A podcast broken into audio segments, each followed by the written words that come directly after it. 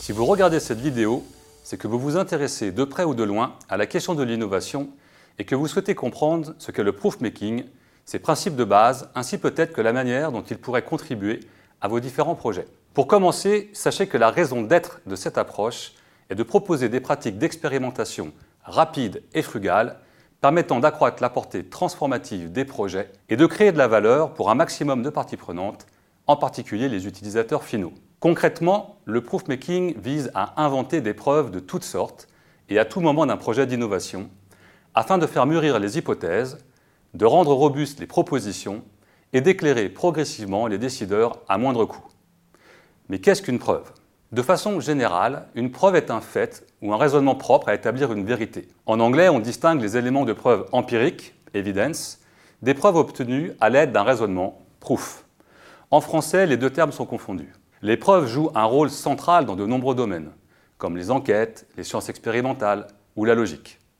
En les classant par rapport au temps, on peut distinguer quatre types de preuves classiques rétrospectives, prospectives, expérimentales et formelles. Tous ces types de preuves contribuent à mieux connaître une situation, à la comprendre, à l'analyser, voire à en prédire certaines évolutions. Mais au cœur du proof-making se cache un autre type de preuve dont la visée n'est pas seulement de mieux connaître, mais de transformer. Ce cinquième type de preuve, la preuve transformative, vise à faire mûrir des concepts innovants en leur faisant subir des situations d'épreuve successives permettant de réduire l'incertitude initiale et de mieux appréhender l'indétermination associée à tout projet d'innovation. Le temps est ici celui d'une maturation, c'est-à-dire un temps qui fait plutôt qu'un temps qui passe.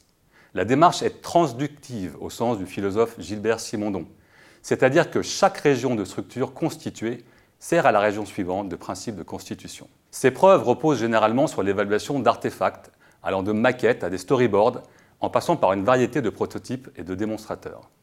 Elles sont très probablement les plus importantes dans le monde de l'innovation et des startups. Beaucoup d'entreprises et de décideurs croient encore trop souvent que rendre leur processus d'innovation plus performant consistera à fixer les moyens de les piloter et de les évaluer une bonne fois pour toutes. Mais la genèse d'une innovation ne suit pas une approche aussi rigide. Pratiquer avec méthode ne signifie pas suivre une méthode donnée, mais plutôt faire de la méthode un objet d'invention.